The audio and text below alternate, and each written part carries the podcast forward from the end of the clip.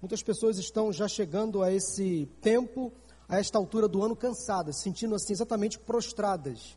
Eu quero motivar você nesta noite a se movimentar. Eu quero incentivar você a sair do marasmo, do ostracismo, da prostração e caminhar, não mais a passos lentos, mas a caminhar de forma objetiva, consistente, em busca de um alvo que fará sentido à sua vida, porque o mundo em que vivemos hoje em dia tem sido muito, muito, muito cansativo, muito estressante. A nossa rotina tem levado a cada um de nós a, a viver exatamente como nesta imagem, uma vida cansada, prostrada, muitas pessoas cabisbaixas andando aí pelas ruas, precisando de uma in, injeção de ânimo, de uma motivação. E eu quero levar você nesta noite a pensar comigo, a sair dessa prostração, desse marasmo e a se movimentar. Você precisa correr. Quero fazer uma pergunta para você. Você tem o hábito de caminhar ou de correr? Eu sei que algumas pessoas aqui têm esse hábito. Pastor Joel, amém, Joana, também. Você já ouviu a expressão Cooper? Vamos fazer um Cooper? Quem lembra dessa expressão? Vamos fazer um Cooper? Pois é. Essa expressão, na verdade, ela foi cunhada a partir da vida de um homem chamado Kenneth Cooper, um médico. Aliás, um médico crente, batista. E Dr. Kenneth Cooper desenvolveu um teste lá na década de 60 para atletas militares das Forças Armadas dos Estados Unidos. E a chamada corridinha de Cooper virou um dos principais métodos de aplicação para o desenvolvimento físico. E esse chamado teste Cooper se tornou mundialmente conhecido e consistia então numa caminhada ou numa corrida de 12 minutos, em que se media o consumo máximo de oxigênio pelo corpo para estabelecer parâmetros de condicionamento. E Dr. Cooper, ele desenvolveu então outras ferramentas de condicionamento físico. E todos nós sabemos, meus irmãos e amigos, dos benefícios da caminhada mais ritmada, da chamada corridinha ou do Cooper. Nós sabemos que praticar exercícios físicos faz bem para a saúde física e a saúde emocional. Todos sabemos também da, dos benefícios da caminhada diária, da corrida obviamente acompanhada de um médico, de um professor, de um educador físico.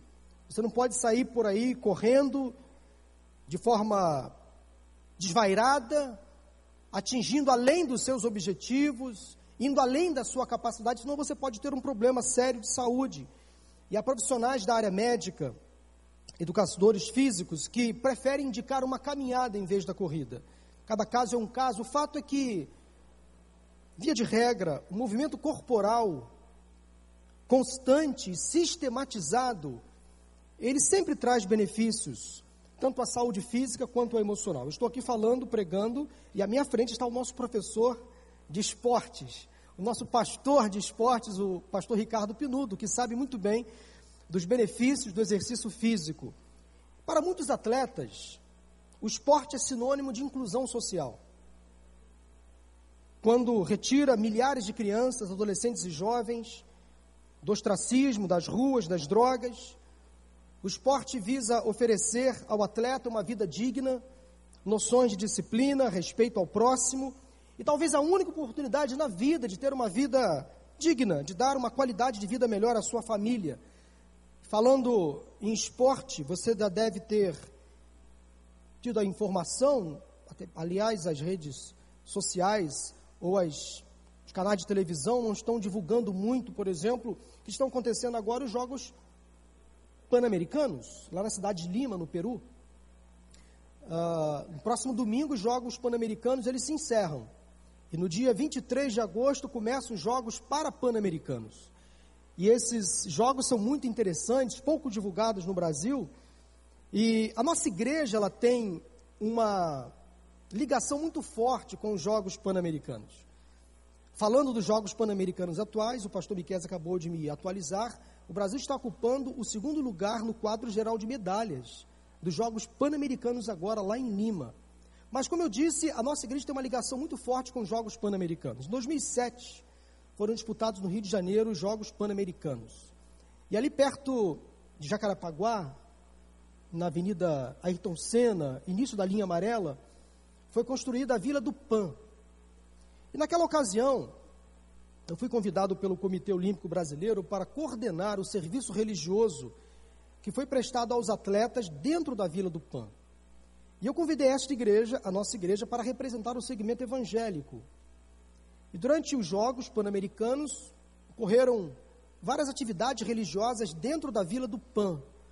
Uma capela ecumênica foi montada, uma área provisória, e vários cultos, várias celebrações religiosas aconteceram naquele lugar. E a imprensa não soube, não divulgou um fato que eu vou contar para vocês agora, que eu já compartilhei em alguns momentos aqui, em outras oportunidades. Havia um atleta de uma determinada delegação, e ele era lutador de boxe, ele não conseguiu alvo, não conseguiu atingir o mínimo necessário para competir. Ele não conseguiu baixar o peso para competir na sua modalidade, ele era um boxeador. E o simples fato de ter saído do seu país, não ter conseguido competir nos Jogos Pan-Americanos, ele ficou muito mal. Ele tentou se suicidar dentro da Vila do Pan, se jogar lá de cima daqueles prédios. Ele não conseguiu. Ele não teve coragem de se jogar daquele prédio onde ele morava. Naquele, naquele, naquela época dos Jogos Pan-Americanos, ele desceu, ele ficou circulando dentro da Vila do Pan, tentando articular uma forma de se matar. Tentou sair da Vila do Pan para se jogar num carro na Avenida Ayrton Senna, não teve coragem também. Ele começou a circular na Vila do Pan e ele ouviu uma música. Olha o poder da música aí. Estava sendo cantada e tocada por membros dessa igreja. Estávamos fazendo um culto evangélico naquele momento, quando aquele atleta estava tentando se matar. E ele ouviu uma música cantada pelos membros dessa igreja, pelos músicos dessa igreja. Ele entrou naquele centro ecumênico e nós estávamos começando um culto. E o pregador daquele culto estava pregando em Isaías, quando fala que aqueles que esperam no Senhor renovam as suas forças caminharão e não se cansarão. E aquela palavra foi ao encontro do coração daquele jovem atleta. E na hora do apelo, ele foi à frente chorando, eu o abracei. Levei ele para ser aconselhado por um dos nossos capelães, aliás, o Alex Dias Ribeiro, piloto de Fórmula 1, que atendeu aquele atleta, acolheu, orou com ele. Depois aquele capelão, Alex Dias Ribeiro, veio falar comigo, pastor Moura, aquele rapaz que foi à frente, e ele me contou essa história. Ele tentou se matar hoje. Ele foi à frente, entregou a vida a Jesus. Aquele rapaz desistiu de se matar. Mas o melhor aconteceu. Porque Deus nunca deixa essas histórias pela metade, elas não ficam encobertas. Ele precisa revelar o seu poder, a sua glória, manifestar a sua misericórdia diante de mais pessoas. Aquele atleta tomou a coragem e compartilhou com o chefe da sua delegação.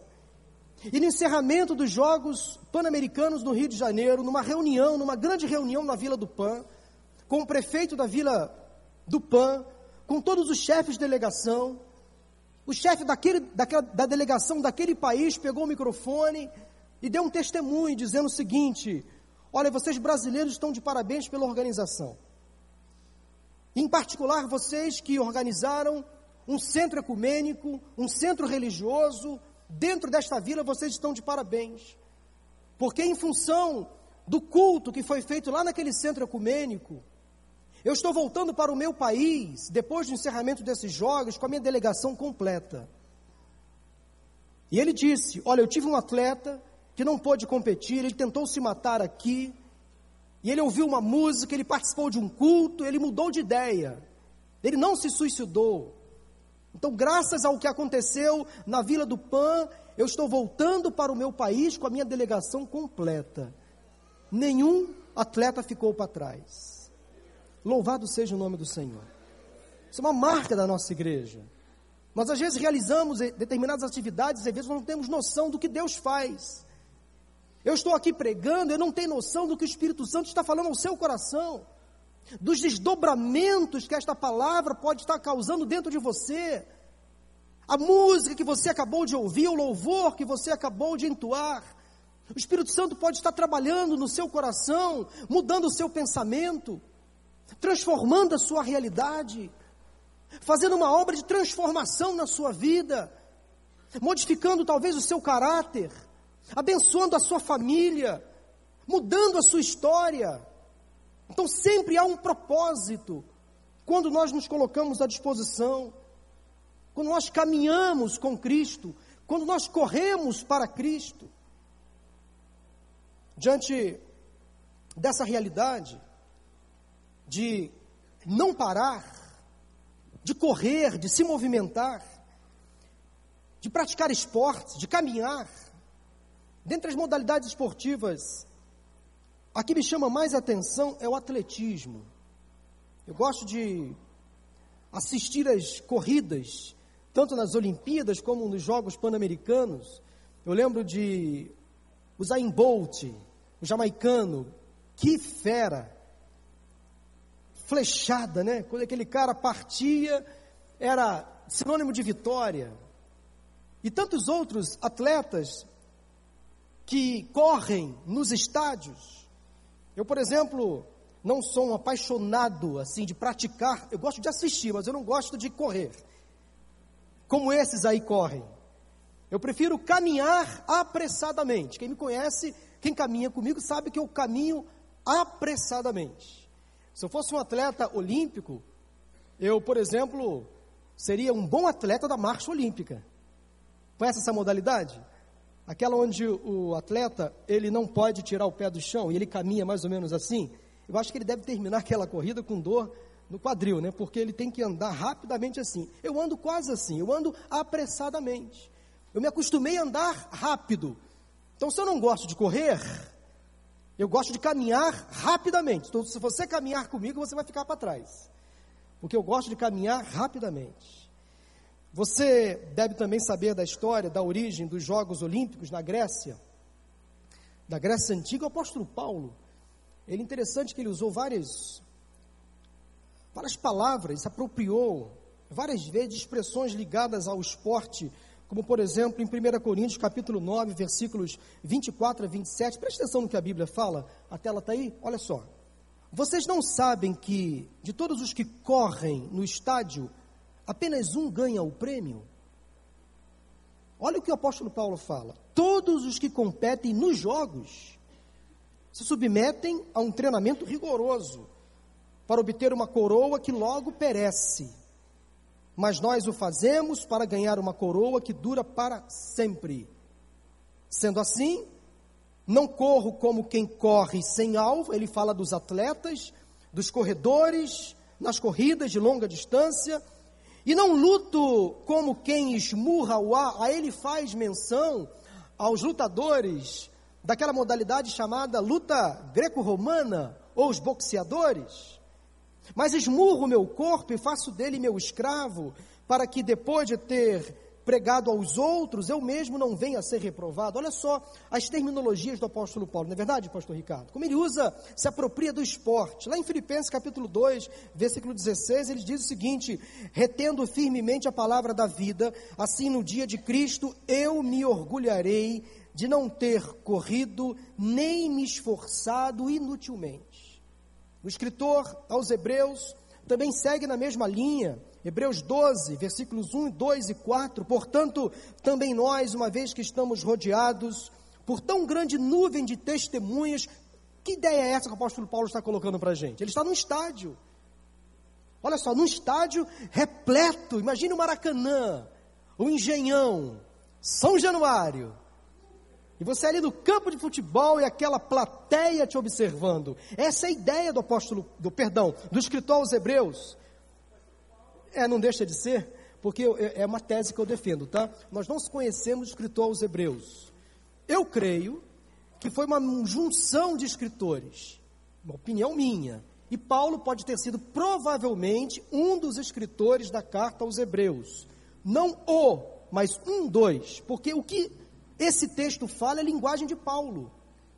Esse texto é a linguagem de Paulo. Então, é, permitam-me a falha, né? Um ato falho, porque eu creio que Paulo foi um dos escritores de Hebreus. Portanto, também nós, uma vez que estamos rodeados por tão grande nuvem de testemunhas, como o escritor, provavelmente Paulo, estivesse num estádio, livremos-nos de todo, de tudo que nos atrapalha e do pecado que nos envolve, do peso que nos assedia, e corramos com perseverança a corrida que nos é proposta, tendo os olhos fitos no alvo, lá no final, em Cristo, autor e consumador da nossa fé. Versículo 4: Na luta contra o pecado, vocês ainda não resistiram até o ponto de derramar o próprio sangue. Ele está olhando o lutador, suado, derramando sangue, num tatame. E ele fala que na luta contra o pecado, vocês ainda não resistiram até o ponto de derramar o próprio sangue. O verbo correr na Bíblia aparece basicamente sendo empregado então para traduzir pessoas que estão com pressa, que têm urgência, ou aqueles que correm numa pista de corrida, como acabamos de ler. Preste atenção, porque na vida cristã, ou corremos para Jesus e por Jesus, ou corremos de Jesus. Ou lutamos para Jesus e por Jesus, ou lutamos contra Jesus. Fazendo então essa analogia, essa comparação entre a corrida natural, a corrida literal, a corrida física, esportiva ou recreativa, para a nossa vida cristã, ou nós corremos ao lado de Cristo, ou corremos contra Ele, ou estamos com Ele ou estamos contra Ele. Como tem sido a sua corrida? Ultimamente você tem corrido para Jesus, ou seja, ao encontro dele, em direção a ele. Você tem corrido por Jesus, ou seja, por causa dele, pela causa dele, em defesa dele, em favor dele. Ou quem sabe você e alguns aqui estão correndo de Jesus. Estão fugindo dele, não querem ter muito compromisso com ele, querem estar até próximos a ele, querem até estar junto das pessoas que estão correndo com ele, mas você, na verdade, não quer participar da obra dele, não quer ter o um encontro efetivo com ele. Como tem sido a sua corrida? Por quem você tem corrido? O que tem apressado e motivado você a se movimentar? Correr para, correr por ou correr de? Possuem objetivos diferentes e demonstram motivações diferentes. Preste atenção na próxima tela. Correr para Jesus indica urgência. Correr por Jesus indica prioridade. E correr de Jesus indica fuga. Se de tudo que eu falar aqui você esquecer, guarde isso. Correr para Jesus indica urgência, necessidade extrema. Talvez você precise hoje correr para Jesus para resolver as suas questões, para pedir perdão a Ele pelos seus pecados, para se corrigir, para se consagrar, ou seja, você tem que correr em direção a Ele, para buscar a face dEle, para orar, para falar com Ele. Mas talvez você precisa hoje correr por Ele, para defendê-lo, para falar dEle, para propagar a glória dEle. Mas quem sabe há pessoas aqui fugindo de Jesus, correndo dele, como o profeta Fujão, Jonas, um dia fez, correndo do propósito de Deus para a vida dele. Quem corre para Jesus e por Jesus alcança a vitória, mas quem corre de Jesus só encontra derrota. Correr de Jesus é perda de tempo. Entre o nascimento e a ressurreição de Cristo, algumas pessoas correram para Ele, por causa dele e também dele. Eu quero compartilhar algumas dessas pessoas com você nesse momento. E elas aparecem correndo para Jesus, por Jesus e de Jesus. Do nascimento à ressurreição. Lá no nascimento de Jesus, quando os anjos anunciaram aos pastores que estavam cuidando dos seus rebanhos, o nascimento do Messias, diz o texto de Lucas capítulo 2, versículos de 15 a 18, que os pastores deixaram seus rebanhos ao receberem a boa notícia e correram para conhecer o bebê recém-nascido, e o texto é claro, eles correram.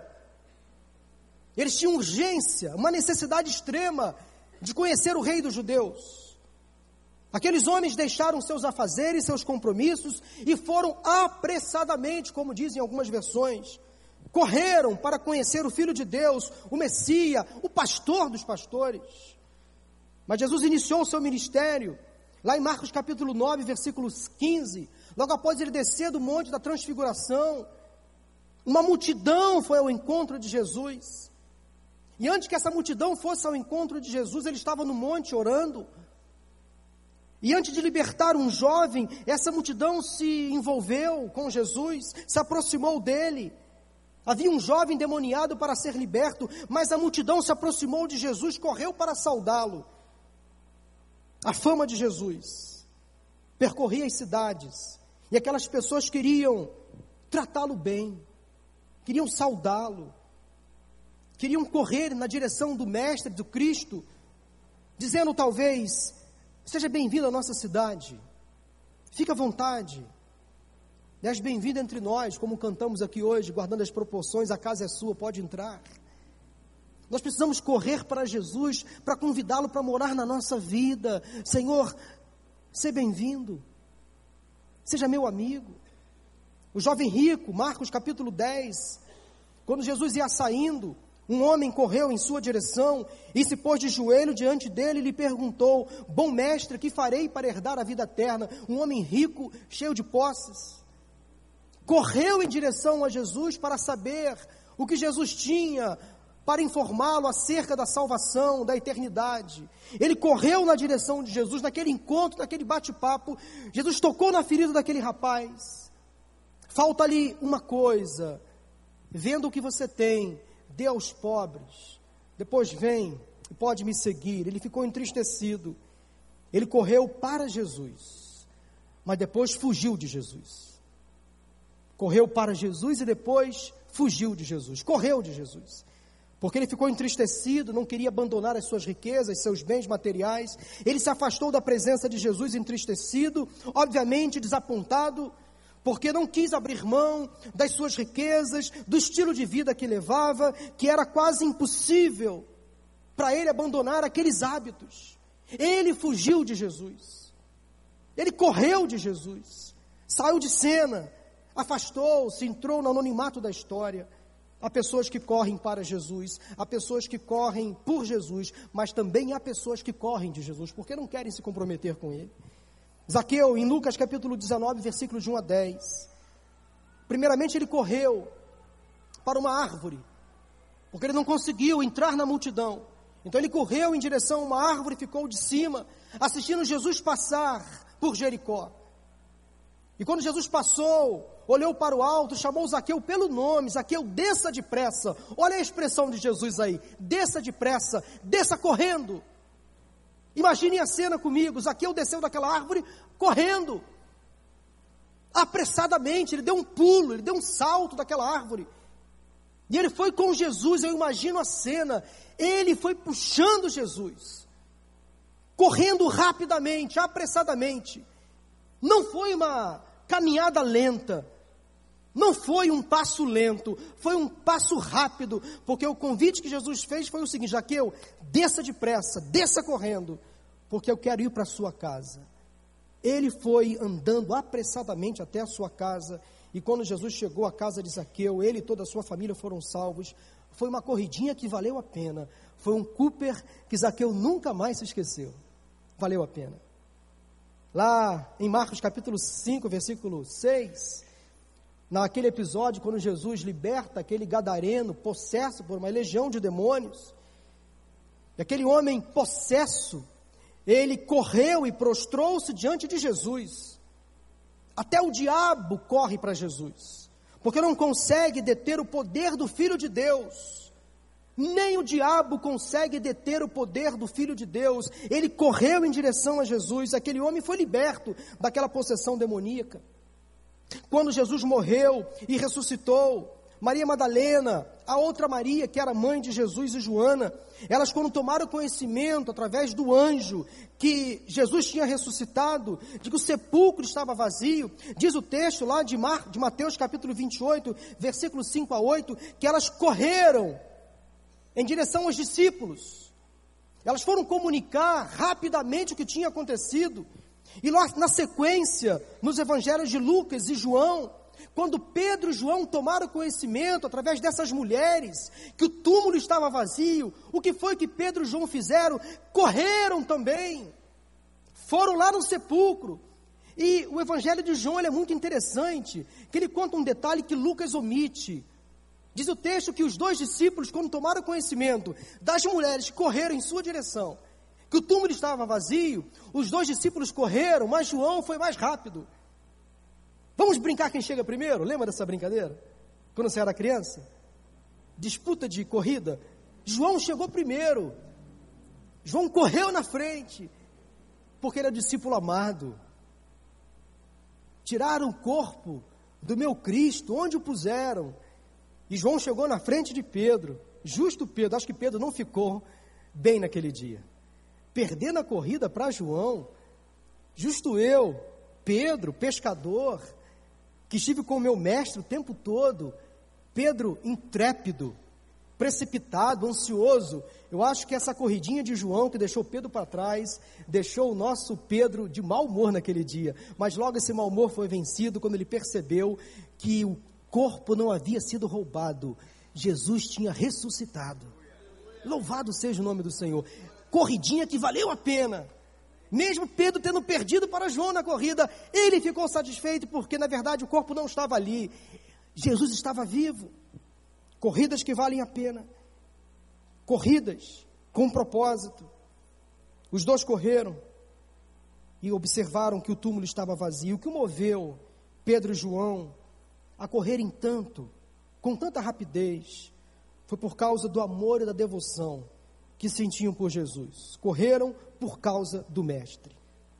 Esse mesmo amor, essa mesma devoção nós devemos ter.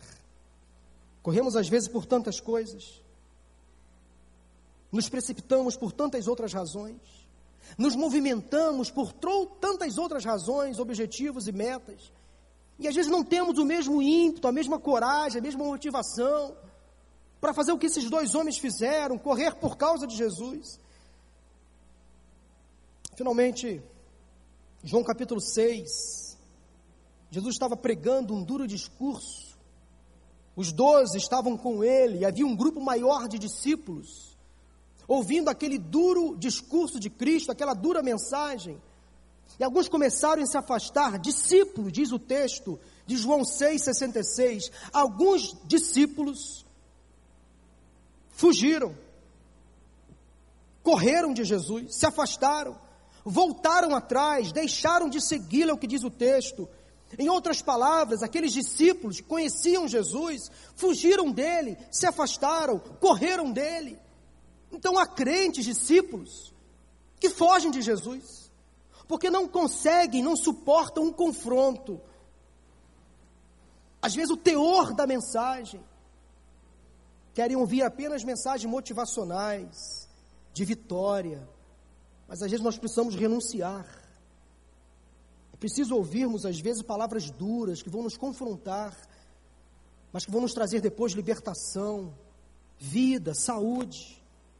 Meu irmão, minha irmã, não corra de Jesus. Corra para Jesus. Corra por Jesus.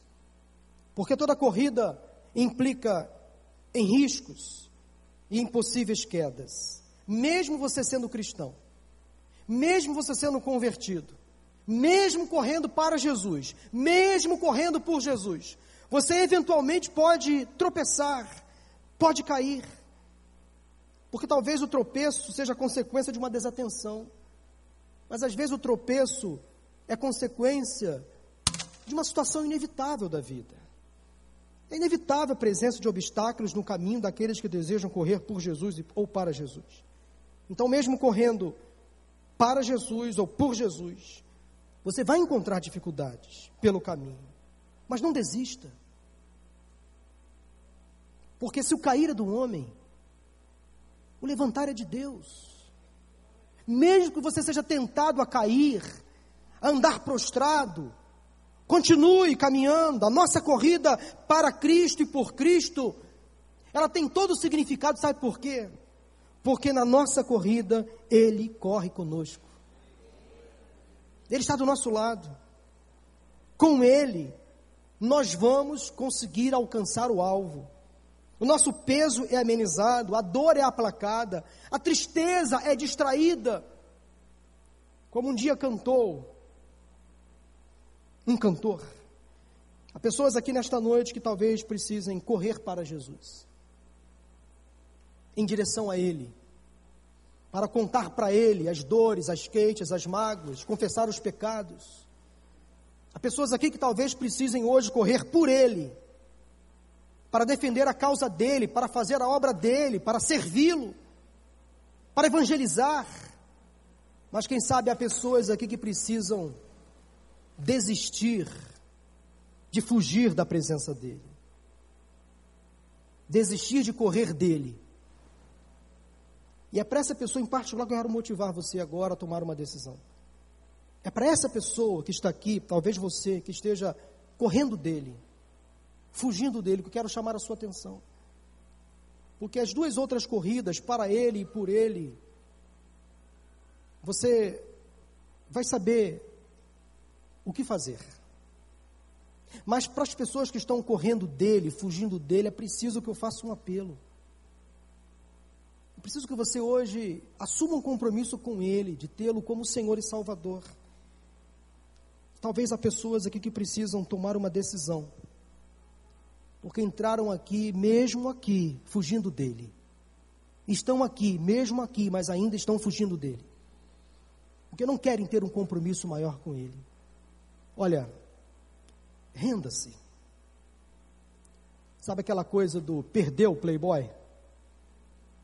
na linguagem secular, para Jesus não é perder o playboy, é ganhou o playboy. Ganhou. Não adianta você lutar com Deus. Não adianta você ficar fugindo dele. Até quando? E quando você se rende a ele, você ganha. E a principal maravilha, a principal bênção que você ganha é a vida eterna. Mas você ganha saúde, ganha inteligência, ganha autoestima, ganha motivação. Olha, eu vou dizer para você uma coisa, sem querer ser o pregador da prosperidade. Quem caminha com Jesus, para Ele e por Ele, quem deixa de fugir dele, ganha até dinheiro. Sabe por quê? Porque deixa de gastar o dinheiro naquilo que não é pão. Aí ganha mais, sobra aquele que caminha por ele e para ele, entende que não precisa ter mais amor ao dinheiro. E aí começa a doar, a se entregar, a dizimar parte do que tem e Deus retribui. Então, quem caminha, quem corre por ele e para ele, acaba lucrando.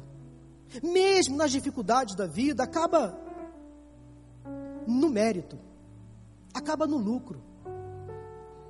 Eu quero convidar você nesta noite que veio aqui hoje, cansado de fugir de Jesus, cansado de correr dele. Sim, porque essa corrida cansa. Eu quero você convidar você a entregar a sua vida a ele. Quando ele diz: "Vinde a mim, todos vós que estáis cansados, sobrecarregados, e eu vos aliviarei." Tomem sobre vocês o meu jugo e aprendam de mim, que eu sou manso e humilde de coração eu quero fazer um convite, um apelo específico agora. Se alguém entre nós cansado de fugir de Jesus, cansado de correr de Jesus, quero convidar você a tomar uma decisão de, a partir de hoje, correr tão somente para Ele e por Ele, confessando Jesus como seu Senhor e Salvador. Ou quem sabe alguém aqui que se afastou dos caminhos do Senhor, se desviou e percebe que é momento de voltar. Até quando você vai adiar esse compromisso? Essa decisão? Pare de procrastinar. Movimente-se. Corra para Jesus. Hoje, o Espírito Santo de Deus está falando no seu coração. Mova-se em direção a Ele. Mova-se. Corra para Jesus. Não adie mais. Eu quero perguntar se há alguém entre nós que está entendendo este apelo específico de salvação, eu quero convidar você a levantar a sua mão no seu lugar aí onde você está sentado. Deus abençoe. Ah, mas alguém levante a sua mão bem alto. Pode levantar. Pode levantar assim bem alto. Deus abençoe. Há mais alguém que quer entregar a sua vida a Jesus nesta noite, confessando Ele como seu Senhor e Salvador, se arrependendo dos seus pecados, se reconciliando com este Cristo que você estava fugindo dele. Renda-se. Há mais alguém? Levante a sua mão bem alto, com coragem, fala: Pastor, ore por mim. Eu quero entregar a minha vida hoje a Jesus. Eu quero confessá-lo como meu Senhor e Salvador. Eu sei que para alguns a decisão é muito difícil, mas eu preciso falar, eu preciso perguntar, eu preciso apelar ao seu coração. Onde está a terceira pessoa? Levante bem alto assim a sua mão. Bem alto. Onde está a terceira pessoa? Quer entregar a sua vida hoje a Cristo, confessá-lo como Senhor e Salvador, ou se reconciliar com a igreja? Bem alto, levante a sua mão. Deus abençoe, moça. É você. Há mais alguém? Levante a sua mão bem alto. Isso é um convite para salvação, para correr para Ele.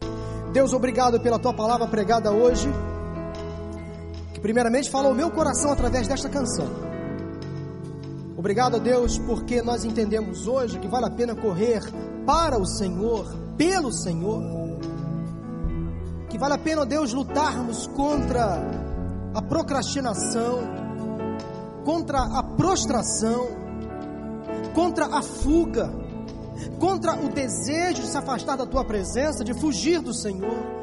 Ó Deus, dá-nos essa capacidade de entendermos que há uma batalha espiritual que nos envolve, que às vezes nos tenta separar da tua presença, nos afastar dos caminhos do Senhor. Ó oh, Deus, obrigado por essas pessoas que estão aqui à frente, que hoje entregaram suas vidas a Cristo, confessando Jesus como Senhor e Salvador. Quem sabe, ó oh Deus, tanto tempo de fuga que hoje acabou. O tempo da corrida do Senhor hoje acabou.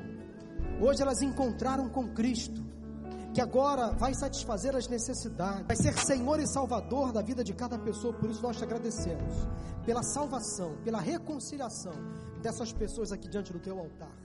Ao final desta celebração, leva-nos em paz e segurança. Assim nós oramos em nome de Jesus. Amém.